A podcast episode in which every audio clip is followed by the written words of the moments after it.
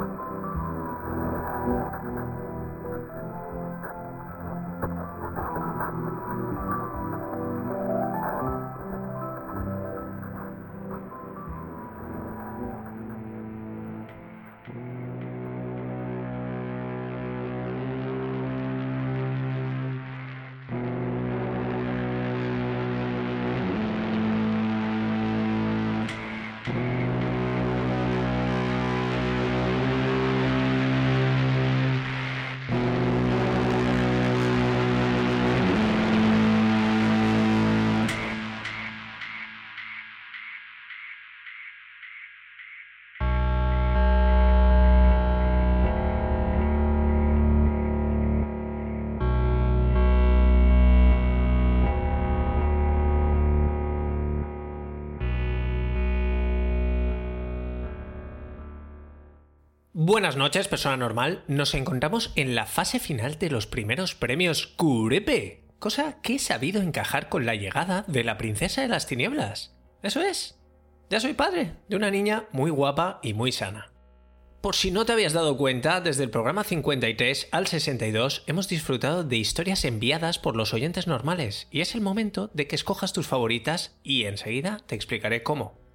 Decía que quizá no te hayas dado cuenta de esto de los premios QRP porque tampoco he querido darle mucho bombo al asunto ni a los autores. Eh, lo siento, ¿eh? no penséis que me quería apropiar las historias. Era simplemente que quería que fueran recibidas como cualquier otro programa del Normal Podcast. No hacer una diferenciación especial de, bueno, aquí un amigo, amateur, tal. No, no, no, esto es un creepypasta como cualquier otro y yo creo que han cumplido con creces. Como quizás sepas o recuerdes, la idea inicial era narrar tan solo una de las historias que me enviaran, pero al final decidí que el nivel había estado muy bien y que iban a ser unas cuantas más las que acabaran en el programa. Al final han sido un total de 10. Esto ha sido básicamente porque se me hacía muy complicado elegir y me imagino que a ti te va a pasar lo mismo a la hora de votar.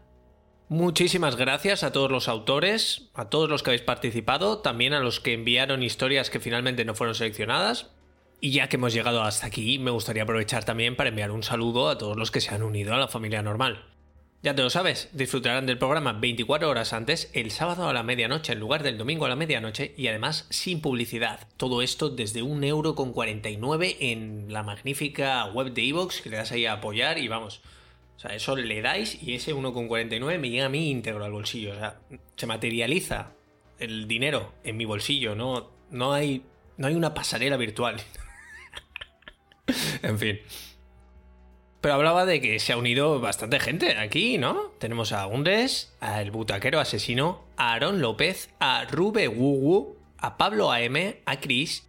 Muchas gracias a Pablo AM y Chris que se han dedicado a comentar en los programas antiguos y eso siempre hace ilusión. También se nos han unido Michael, José Martínez Ross y Sergio Mateos Maroto. Vamos con esto de las votaciones. ¿Cómo se vota aquí? Los que llevéis más tiempo y hayáis votado alguna vez Creepypasta del año, pues os podéis hacer a la idea. Yo siempre creo que da mucho juego poder dar tres votos, porque a veces se escogen ganadores de consenso. Hay historias que son muy polarizadoras y hay gente que las adora y luego hay historias que mucha gente está de acuerdo en que están muy bien. Así que lo vamos a hacer igual. Escoges tus tres creepypasta favoritos. El que más te haya gustado se llevará 10 puntos, el segundo 7 y el tercero 5. Y como es habitual y yo creo que completamente normal, me haces llegar tu voto a través de Twitter en arroba normalpodcast-bajo. También me vale si me dejas un comentario en este audio de iVoox. O me escribes un correo a normalpodcast recordando que la primera A de normal es un 4. Fecha límite, pues vamos a poner el 28 de diciembre, que es... Sabes que es una fecha a la que tengo mucho cariño. 28 incluido, ¿vale? El 29 ya no entran votos. Así que, persona normal, tienes una dura decisión por delante. De hecho, mm, como que te paso la patata caliente. Yo no voy a decir aquí cuál es el mejor, ni mucho menos. Una vez estén todas las votaciones, haré un especial en el que les dedicaré un pequeño comentario y diré, pues mira, aquí usaron este recurso, este lo escogí porque me gustaba esta idea, este tal, tal, tal. Pero bueno, lo de elegir el mejor queda en tus manos. Así que te voy a refrescar la memoria en cuanto a los candidatos. Empezamos con Why Isn't Anybody Talking About the Human Soup de Borja Monaghan, donde se habla de un misterioso poema en PDF que circula por la red y que puede arrojar algo de luz al caso real de Elisa Lam. En las cintas de Martínez 40, Undes revisitaba la infancia de dos amigos que juran haber grabado prácticamente por accidente una cinta de cassette que recogía los últimos instantes de un sinfín de personas fallecidas en circunstancias violentas. En número de serie, Abraxas habla de una posible conspiración que involucra camiones blancos, un punto .txt y el mobiliario urbano, y que nos insta a pasear de noche mejor por zonas transitadas que zonas así un poquillo, sabes, en construcción y tal. En las manos de Mike, Ivan Maiden nos narra cómo tu típica historia de bullying acaba de una forma pues que es un poco menos típica. Yo creo que le ha pasado a menos gente lo que se narra en las manos de Mike tenemos también Yo no he sido, han sido ellos, de Tonio L. Alarcón, donde nos cuenta cómo unos amigos quisieron comprobar por sí mismos qué había de cierto en aquellos rumores sobre el carrer del terror en el abandonado Parc d'Atraccions de Montjuic, y todo ello, por supuesto, con funestas consecuencias.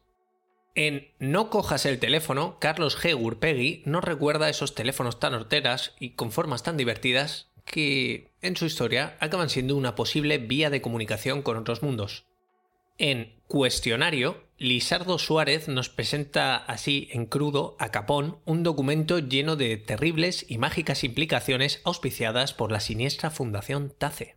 En El hombre angustiado, Yasu nos traslada la inquietud de una usuaria de foros en los comienzos de Internet, que eso ya decíamos que tenía bastante terrorífico ya de por sí, pero bueno, tenía unas inquietudes esta chica que llegaban hasta el día de hoy y estaban apoyadas en un blog existente de 2013.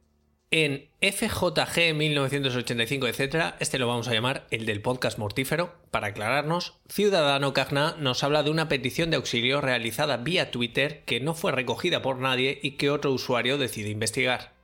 Y el último en los candidatos es En mil pedazos de José Martínez Ross, donde nos presenta tu romance habitual con lo que parece ser una conclusión banal, pero no es así, pues sus consecuencias puede que se sigan prolongando hasta el día de hoy en la ciudad de Madrid.